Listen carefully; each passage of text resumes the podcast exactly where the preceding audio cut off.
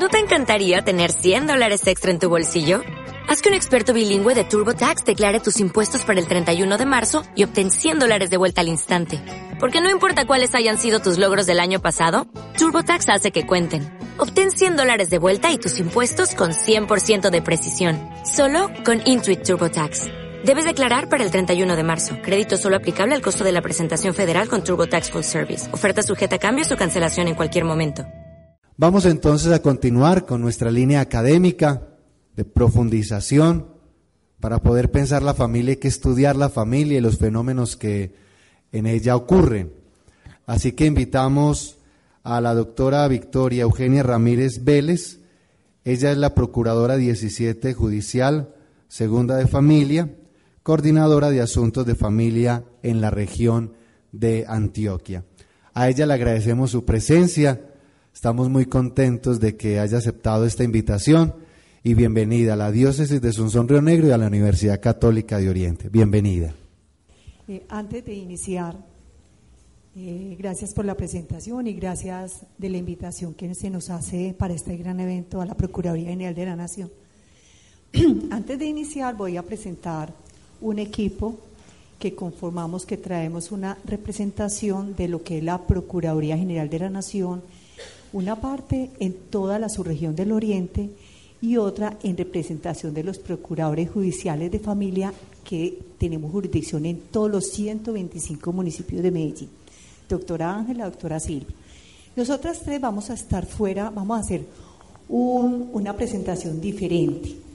Fuera de que vamos a dedicarnos y a, y a limitar la presentación al tiempo acordado, vamos a estar en la mañana disponibles las tres para resolver consultas y lo que necesiten en el tiempo del refrigerio, porque el tema que se va a exponer es muy amplio y puede que abra el conocimiento y el acceso a información totalmente diferente, porque lo que traemos es una, una legislación totalmente nueva que es fundamental que en el trípode de la familia, la sociedad y el Estado se conozca. Entonces, doctora Ángela, doctora Silvia, para que se presenten y luego lo haré yo personalmente. Muy buenos días. Mi nombre es Ángela Giraldo, Procuradora Provincial del Oriente Antioqueño, delegada.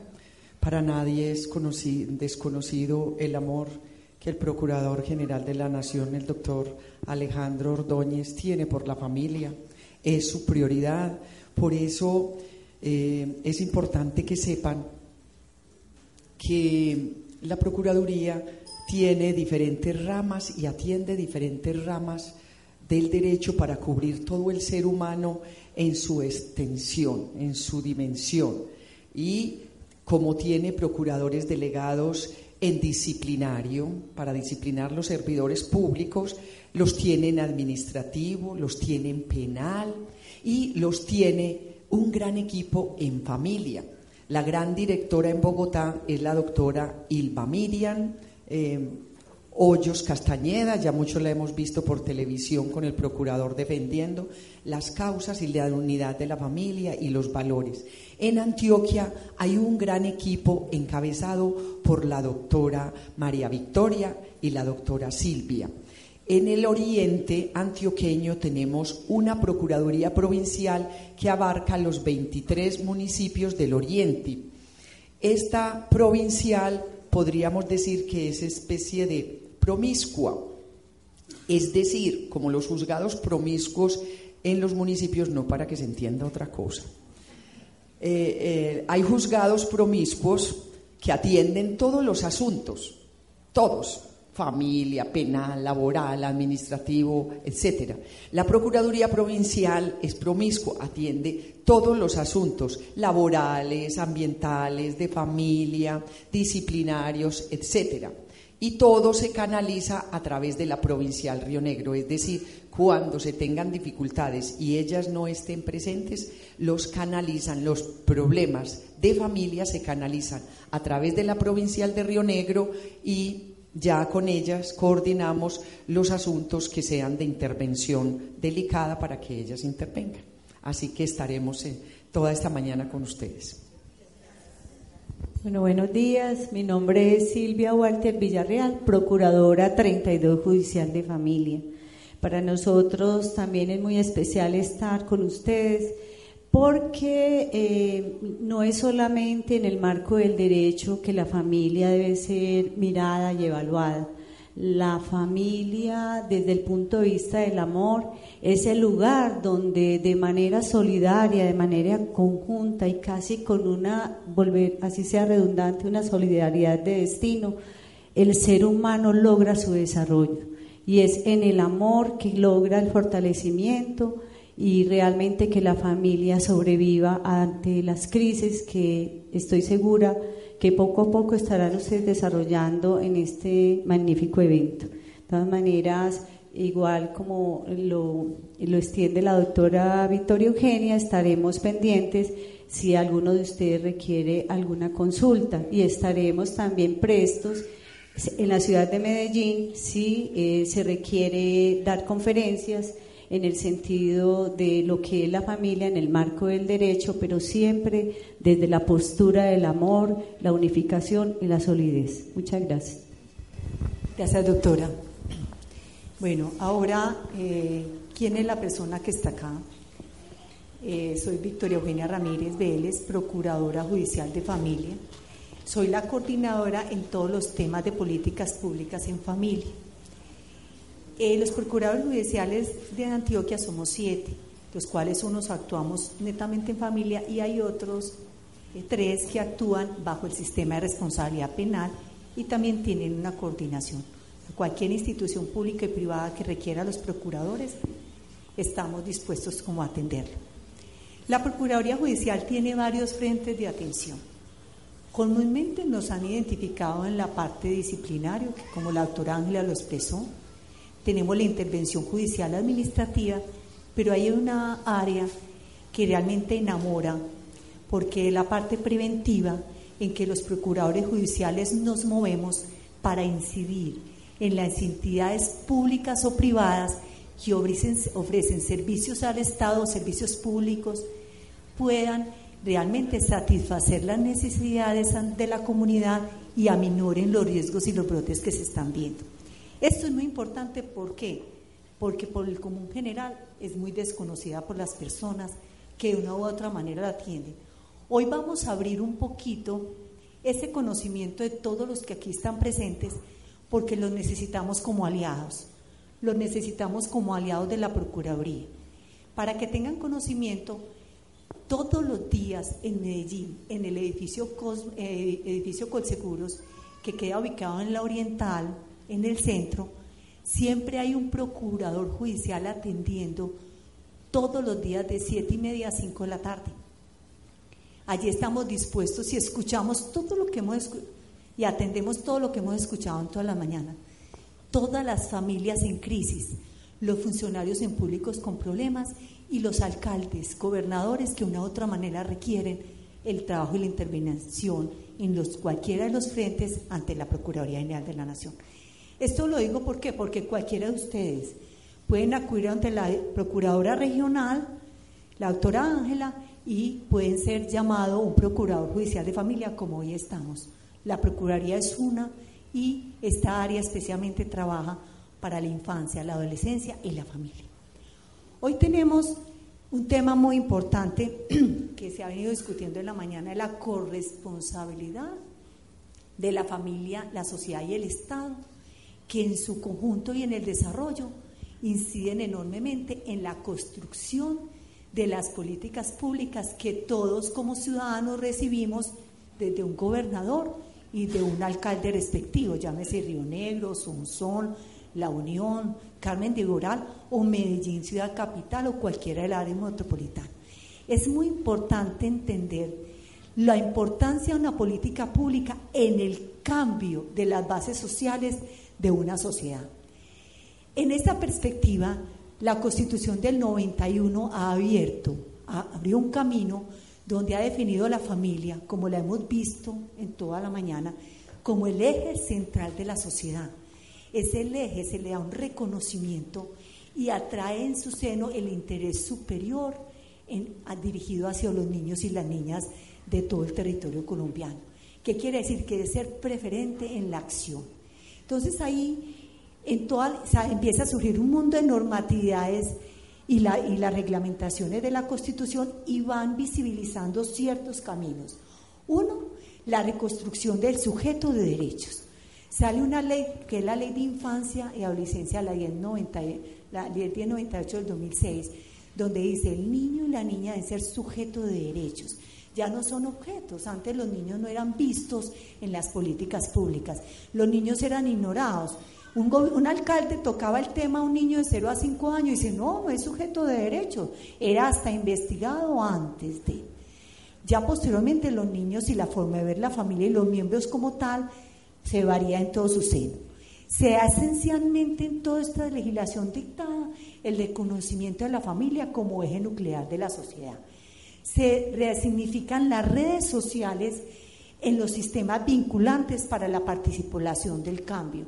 ¿Qué quiere decir? Ya no solo el Estado, el Estado manda y decida, sino que ya entra la familia a tomar parte, la sociedad a tomar parte y todas las instancias como un eje articulador para tomar las decisiones en el territorio en donde vivimos.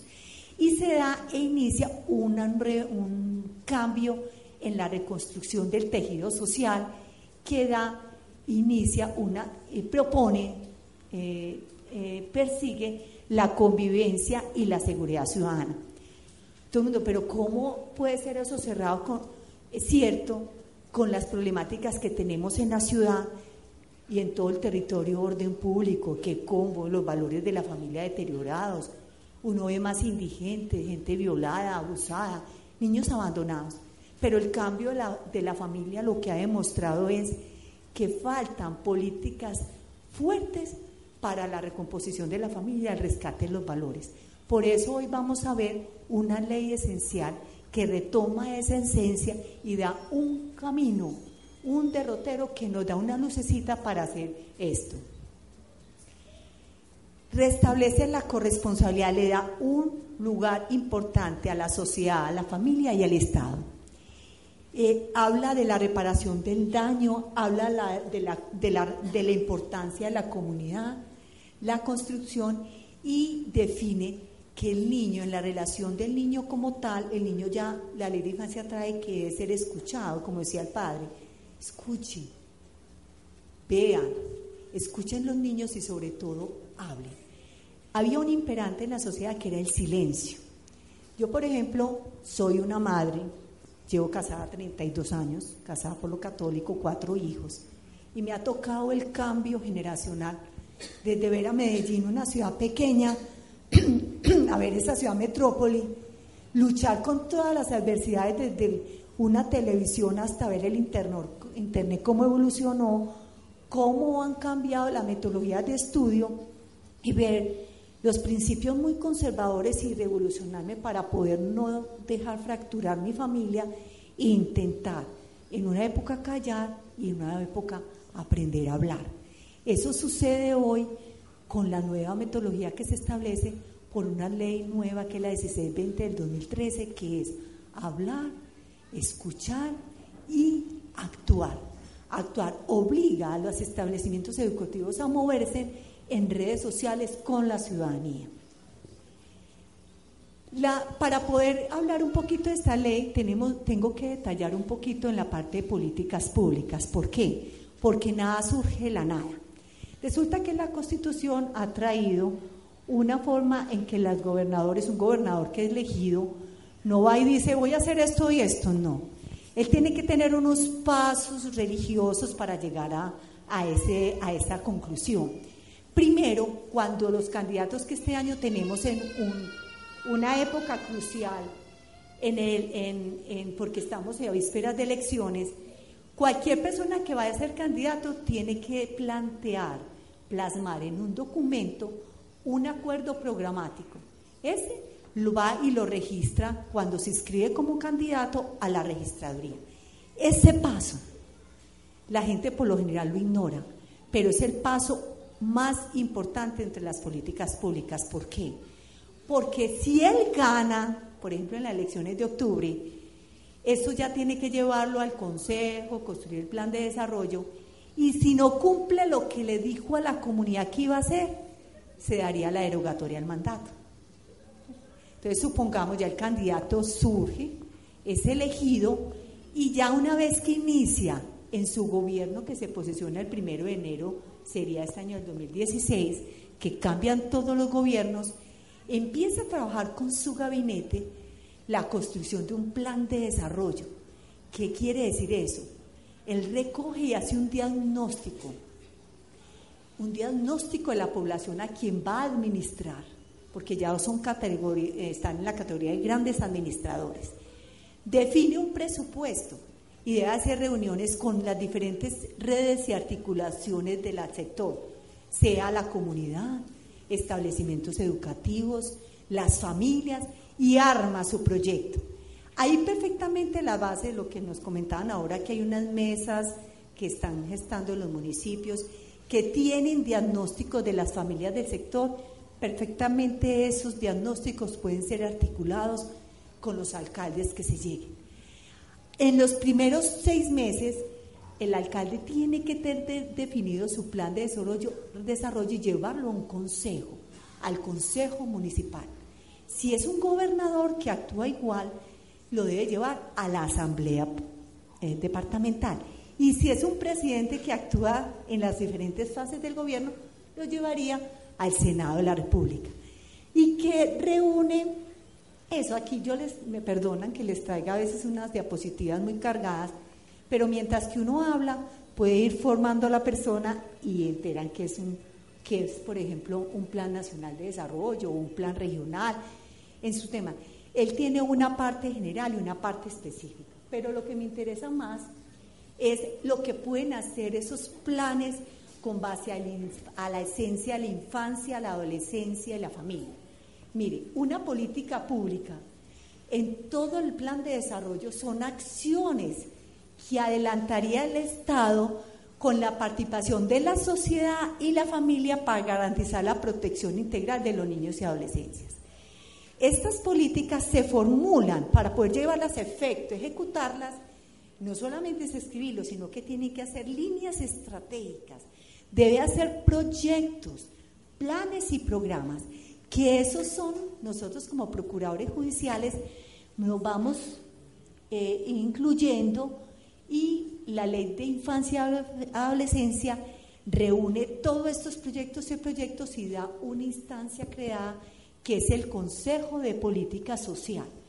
El Consejo de Política Social debe sesionar cada año cuatro veces en forma obligatoria y es el único consejo que debe estar obligatoriamente sentada el gobernante y no puede delegar. ¿Qué quiere decir? Si el gobernador va a ser el Consejo de Política Social, tiene que estar el gobernador. Y si está en el municipio, el alcalde. Si él se retira, tengo una diligencia, Inmediatamente los procuradores judiciales nos levantamos y decimos, alcalde, se terminó el consejo y se pero un momentico, si hay tema, y dice, no, doctor, es que por mandato legal tienen que estar en los debates de infancia, adolescencia del Consejo de Política Social. Entonces ahí ya realizan programas y proyectos.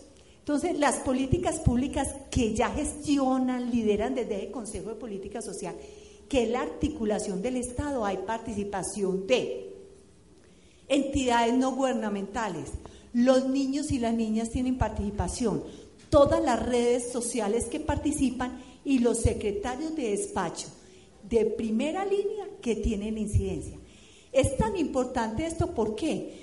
Porque el Consejo de Política Social toma las decisiones, lleva las decisiones y concluyo y da línea a todo el gobierno en su seno.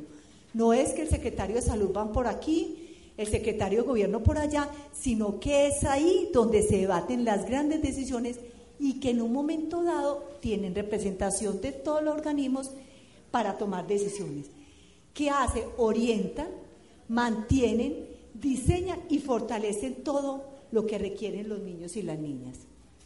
Aquí hay unos principios rectores que al hacerse las, las políticas públicas se deben de tener en cuenta la perspectiva de género, la equidad, la igualdad entre hombres y mujeres en todos sus derechos, el interés superior de los niños, la prevalencia de los derechos de los niños en contraposición con los adultos, prevalecen los derechos de los niños, la protección integral, la equidad, la integridad y la articulación de políticas. Nunca podrá actuar un secretario solo, sino que debe articularse con el otro. Una, la solidaridad, la participación social, la prioridad de las políticas públicas de niñez. La ley trae que en la ejecución presupuestal de los gobiernos debe estar en principalmente su ejecución, en su porcentaje, las políticas públicas de niñez. Entonces, por ejemplo, usted, un alcalde, ve que obras de infraestructura, vías, edificaciones, pero entonces uno dice, si gastó dos mil millones para eso, de haber gastado cuatro o un valor superior en la parte de infancia, adolescencia y juventud y familia, por mandato legal. Y así sucesivamente, la complementariedad, la prioridad de la inversión y la financiación de la gestión para la eficacia pública, que es la transparencia. Acá han surgido leyes, la 1257, que es la ley contra la violencia de las mujeres, la ley, la ley 294, que es la ley de violencia intrafamiliar, la 1098, la, la, la 1542. uno puede enumerar leyes que han creado la plataforma para que la familia, los miembros de la familia prosperen. Pero hay una, hay una muy esencial que vengo porque la Procuraduría está haciendo énfasis en ella porque los gobernadores y los alcaldes están quedados en su implementación y va en cabeza de los secretarios de, educación, que es la ley 1620. La ley 1620, yo voy a poner un, un parámetro, cuando sucede todo lo que han comentado, la, el abuso, la violencia intrafamiliar, una violación, una situación de crisis en la familia que atendemos los procuradores, hay una entidad competente que es el órgano rector, que es el Instituto Colombiano de Estar Familiar. Y a través de los defensores de familia se atienden los casos de niñez, iniciando proceso de restablecimiento de derechos. De acuerdo a la competencia en casos de violencia intrafamiliar, entraría el comisario de familia a atender los casos de violencia. Pero aquí hay algo, es que ya los establecimientos educativos se salen del silencio. Normalmente pasa un acto en un colegio y el colegio se queda callado. Ay, no contemos, nos daña la imagen. ¿Cómo van a decir que X colegio, inventemos un colegio como para, pongamos San Ignacio, San José de las Vegas o cualquier colegio, o aquí en, de, de Río Negro? Va a decir, no, porque se nos daña el nombre, van a salir los padres en, en huida, ¿cómo así? Ya no. Ya la ley invita a que el mismo rector, los docentes, visibilicen los hechos, los eventos que identifiquen en los niños, viendo, escuchando, hablando entre ellos, para poder restablecer integralmente los derechos de las niñas.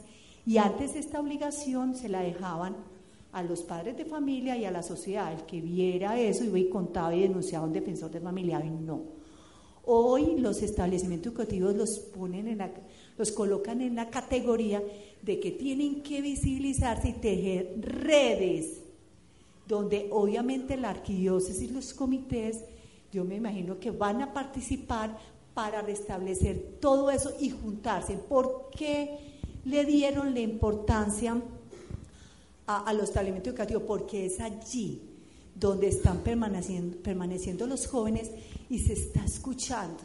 Y llegan a los espacios del hogar y los niños, como decía el padre, los cuida una persona, los cuida la abuela, el vecino, porque la situación social nos ha llevado que hombres y mujeres tengamos que salir para poder atender las necesidades básicas mínimas de un hogar.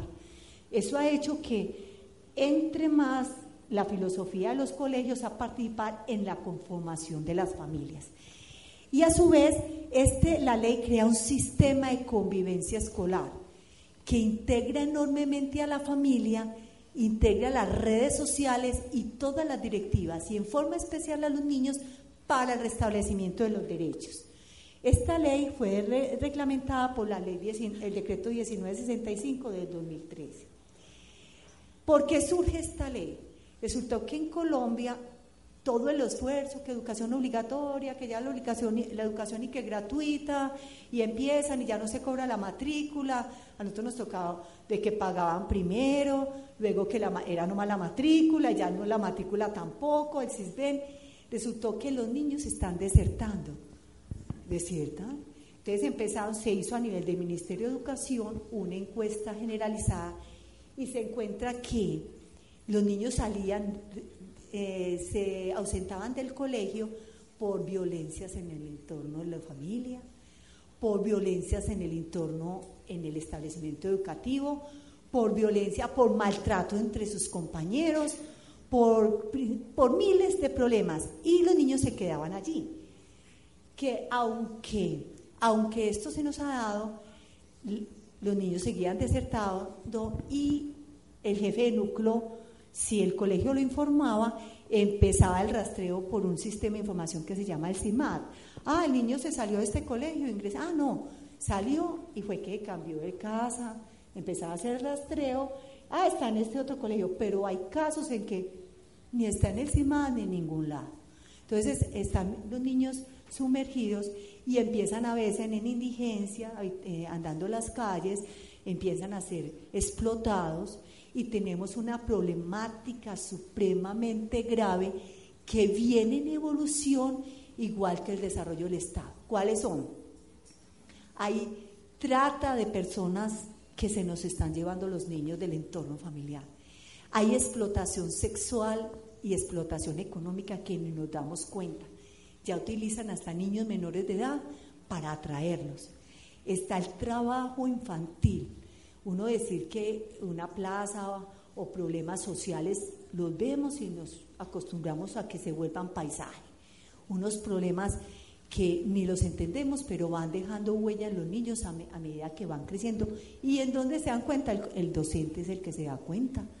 Un incesto, una violencia intrafamiliar, un maltrato, una violencia de género, que empiezan a, una niña a, a marcarla a que no sea desarrollado sus derechos, un matrimonio servil. Hay miles de cosas que suceden en el Oriente. En el Occidente hay problemáticas como el incesto, como matrimonio servil, violencia intrafamiliar, que hay que trabajar muy duro y se afecta el seno familiar, el, eje nuclear de la sociedad y obviamente el desarrollo eficiente de, la ciudad, de la sociedad. Entonces la ley contribuye a la formación de, su, ¿Qué dice la ley? Sean activos, proactivos, hablen, crean redes, organícense. ¿Para qué? Para la formación de los derechos humanos, para protegerlos, para restablecerlos, para dar una educación sexual y reproductiva y evitar un embarazo precoz, para evitar un bullying, un ciberbullying. O sea, ya hoy no utilizan antes un niño empujaba a otro, ya no, ya cogen las páginas de internet y degradan los niños de un momento tan fuerte que ocasionan hasta un suicidio, ¿cierto? Hay niños que han muerto por eso. O sea, ¿qué nos están diciendo es, ojo establecimientos educativos, abran sus conocimientos y empiecen a manejar toda la problemática que sucede para el restablecimiento de los derechos. Este sistema trae grandes innovaciones. Esta ley dice que está anexo, hace parte de todo lo que es el sistema de bienestar social. Y es un comité, eh, como la letra de la conformación de un Comité Nacional de Convivencia Escolar, uno municipal y uno por cada colegio, dice que estos comités hacen parte ya del sistema de bienestar social promueve la articulación pública y privada en cualquier instancia bajo el norte de un establecimiento educativo. Entonces, al crearse el comité municipal, todos confluyen.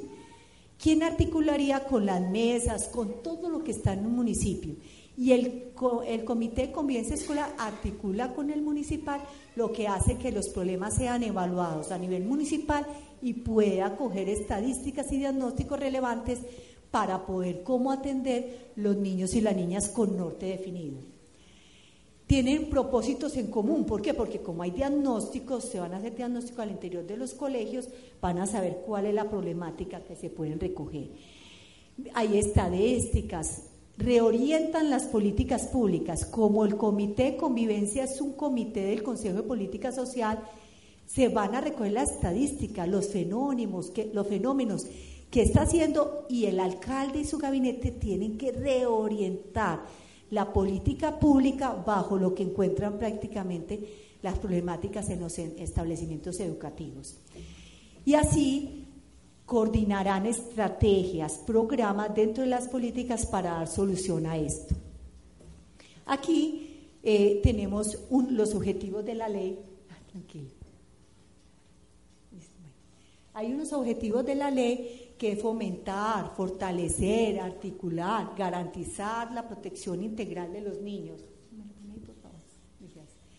Fomentar y fortalecer la, educación, la paz, la competencia ciudadana, la participación y la responsabilidad democrática, los valores en los diferentes cumplimientos de la ley para formar sujetos activos de derechos, con todos los derechos. ¿Qué, están, qué, se dice? Es que irradia un poquito la competencia que en su seno un defensor de familia podría articular. Un defensor de familia cuando va viendo el par y ve la necesidad de la articulación del Estado para establecer ese derecho, también los colegios tienen que buscar en sus redes institucionales, sociales, barriales, municipales, cómo voy a articular para que esta niña no sea más violentada, para que este niño no sea violado, para que esta niña no se la saquen a trabajo infantil, para que no sea maltratado o acosado, o sea, en las diferentes formas de lo que padecen los niños en la sociedad y el respectivo municipio. Promueven estrategias y programas fomentan mecanismos de prevención, protección, no solamente es buscar quién me lo atiende, sino si yo vi que en el establecimiento educativo el maltrato fue más fuerte, el profesor se da cuenta, el, manual de el, el comité de convivencia escolar lo detecta, debe hacer campañas que promuevan cursos, talleres, llamar a los padres, acuerdos. Cada colegio tiene la autonomía en determinar los mecanismos para hacer que esas familias ingresen. Aquí se nos presenta una unión súper importante. Como yo, el Comité de Convivencia Escolar hace nexo con los defensores y comisarias y el Comité de Convivencia del municipio empieza a atraer acciones para obligar a los padres de familia, porque en los análisis hechos por la Secretaría de Educación se ve, no se desconoce el esfuerzo de los establecimientos educativos. Pero cuando están en la marcha, dice, pues que papá no vino. Lo citamos y no vino del psicólogo. Entonces, con el acompañamiento del defensor y toda la red, se ordena al padre que vaya, se ordena al padre que haga atención psicológica secuenciada, tratamiento psiquiátrico si es necesario. Y ya como las EPS tienen por, eh, por la Corte Constitucional, por, eh, una por a nivel análisis jurisprudencial, ya la, la instrucción de atender estos casos, entonces ya se pueden remitir y además en la implementación de la ley los municipios tienen que tener equipos interdisciplinarios de psicólogos, trabajo social para que con los psicólogos de los colegios de trabajadores sociales puedan articular y sacar la problemática municipal.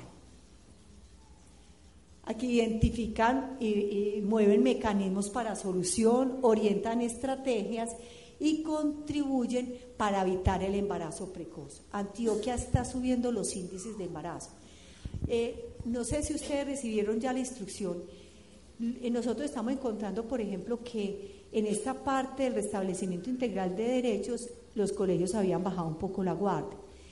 Si miramos, empezamos a hacer un sondeo a edad temprana y encontramos, por ejemplo, se piden en los primeros grados el carnet de vacuna, iba para el archivo y se aplicó, hay jornadas de vacunación, ¿qué pasó? ¿Por qué? Entonces, es la articulación desde un programa básico de salud hasta un grado super de violencia, de abuso o maltrato grave, ¿cierto? O sea que eso visibiliza y atender la parte del embarazo precoz desde la prevención como la atención en, en atención integral con el Estado. Sí. En esa parte de, de, la prevención de la sexualidad, ¿por qué eh, están entregando condones en vez de enseñar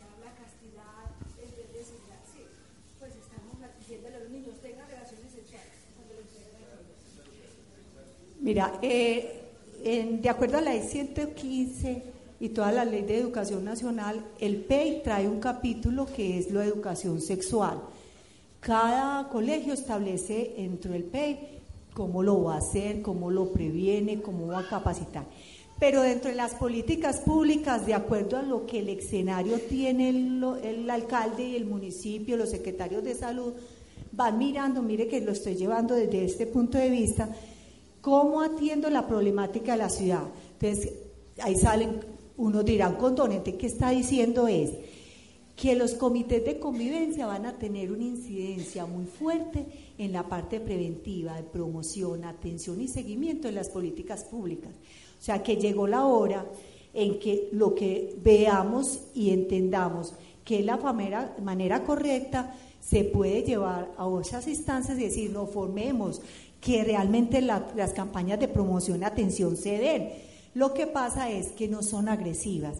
Una de las debilidades de las políticas públicas es que los recursos, los gobernadores van aplicando el plan de desarrollo, pero como la gente apenas se está empoderando en el tema, un momentico alcalde, ya las veedurías ciudadanas, ustedes, se van a una audiencia pública y dicen, ¿cuánto invirtió en esto? ¿Qué formó? Este es el diagnóstico, porque si tiene tantos niños en embarazo precoz dan condón, formemos desde las edades tempranas. Entonces, ¿qué dice esta ley? Da la posibilidad de ya que los establecimientos educativos con el comité de convivencia que está, seguíamos a ver su integración, y los comités municipales y el Consejo de Política, se incide en enderezar el tratamiento de la familia, en de enderezar la forma de restablecimiento de derechos de los niños y en la forma de promover y atenderlos, ¿me entiende? O sea que desde el 2013 para acá se da un viraje en las políticas públicas y ya no es tan fácil como lo diga el secretario de Salud.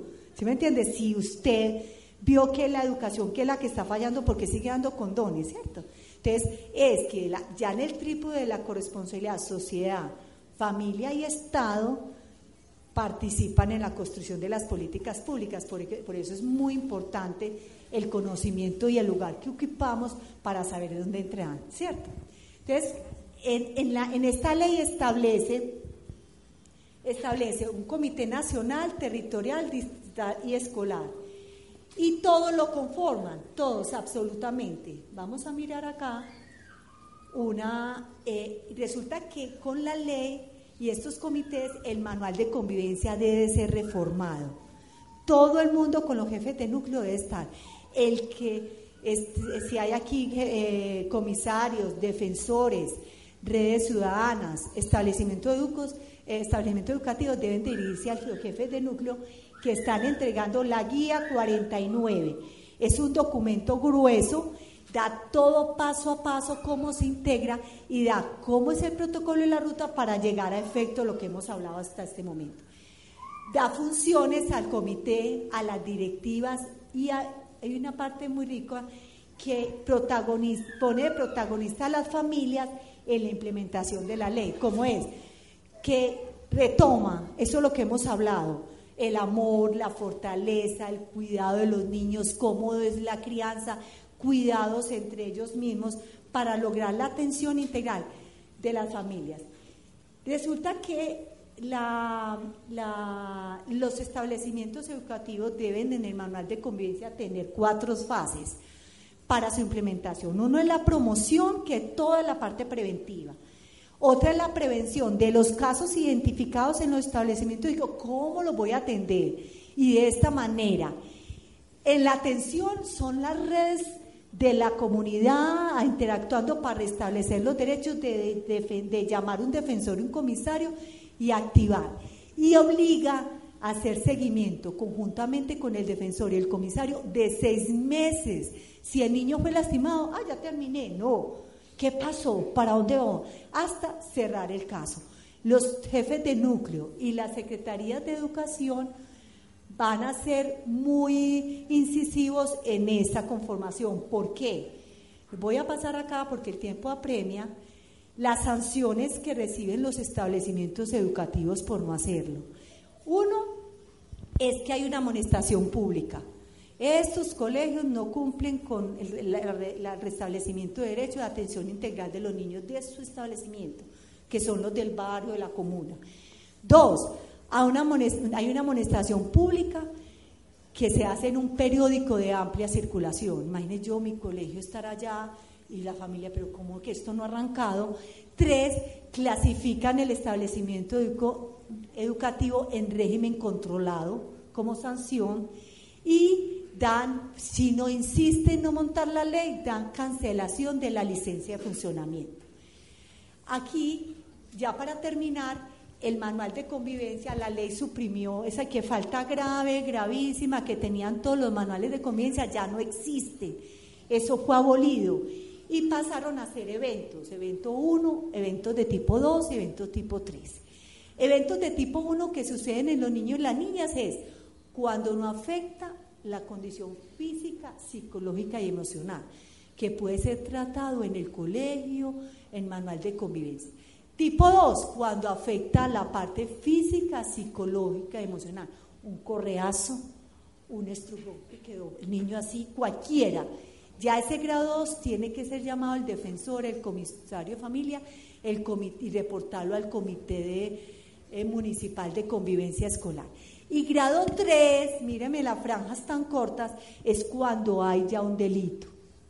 O sea, dependiendo la edad del niño o restablecimiento, entonces eh, uno ingresa y dice, ya hay un abuso sexual, un incesto, lo detecté, eh, una- un trabajo infantil. O sea, miles de cosas que se observan que ya deben promover la denuncia penal. Esto va a estar, va a haber un sistema de información unificado que va a estar recogiendo, ya están, por ejemplo, Medellín avanzado, y están haciendo dos caminos fuertes están unificando todas las rutas de atención existentes en los municipios por cualquier forma especializada en la necesidad de los niños. ¿Por qué? Porque apenas ya los colegios empiecen y lo implementen, van a necesitar activar las rutas municipales para un niño violentado, para un niño de, trabajo infantil, para un niño de trata o de reclutamiento forzado, en las diferentes formas, y será el Estado que esté en armonía con los establecimientos educativos en acompañamiento del ICDF o de los comisarios de familia y autoridad administrativa para restablecer los derechos, forma integral y exige el seguimiento de los seis meses hasta garantizar de que el, problema haya sido superado. En, el defensor puede aplicar sanciones, dar órdenes y en caso de incumplimiento, medida de arresto. El inspector de policía puede, en asuntos querellables, también dar multa, en incumplimiento, dar medida.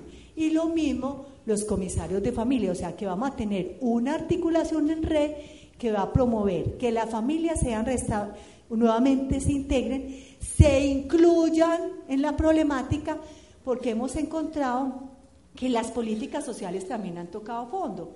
Cuando un salario mínimo está en 630 mil pesos, ¿cierto? Un programa de la alcaldía, por ejemplo, en Medellín pueden recibir subsidios de dos, 200, 300, superan eso y son un millón doscientos. ¿Quién va a querer? No, yo sigo ahí parada, ¿cierto? Entonces las familias se incluyen menos para lograr beneficios del Estado. Lo que hay, esta ley persigue, señora, incluyase porque es que va a ser articulado para poder dar el beneficio social.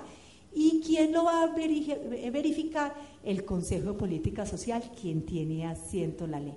Prácticamente la ley se construye y se transforma en una columna vertebral de apoyo a las familias, a la sociedad y al Estado para interactuar y poder restablecer los derechos de la familia, restablecer y atender en forma integral los niños y las niñas y los adolescentes de todo el, de, de todo el país y especialmente el departamento de Antioquia y de las ciudades que convergen.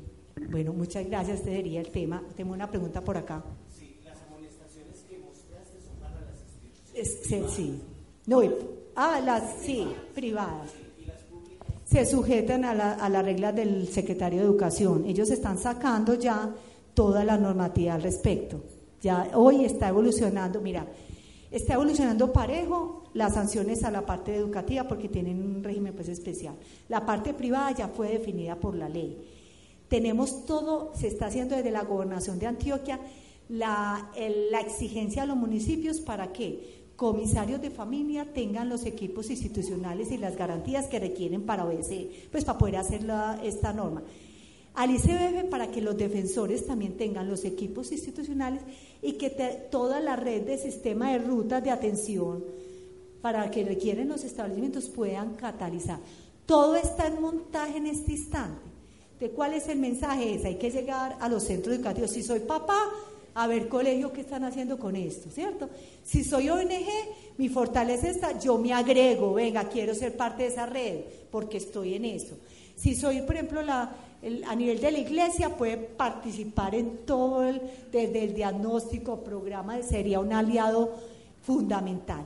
Y si es el Estado, tiene el deber, ¿cierto? Entonces, en este momento estamos en la franja de construcción, por eso se trae un tema como diferente, ¿cierto? Para no incurrir en lo mismo, para que haya un conocimiento de apertura en la ley y empecemos a trabajar, empezar a trabajar desde esos espacios. Muchas gracias.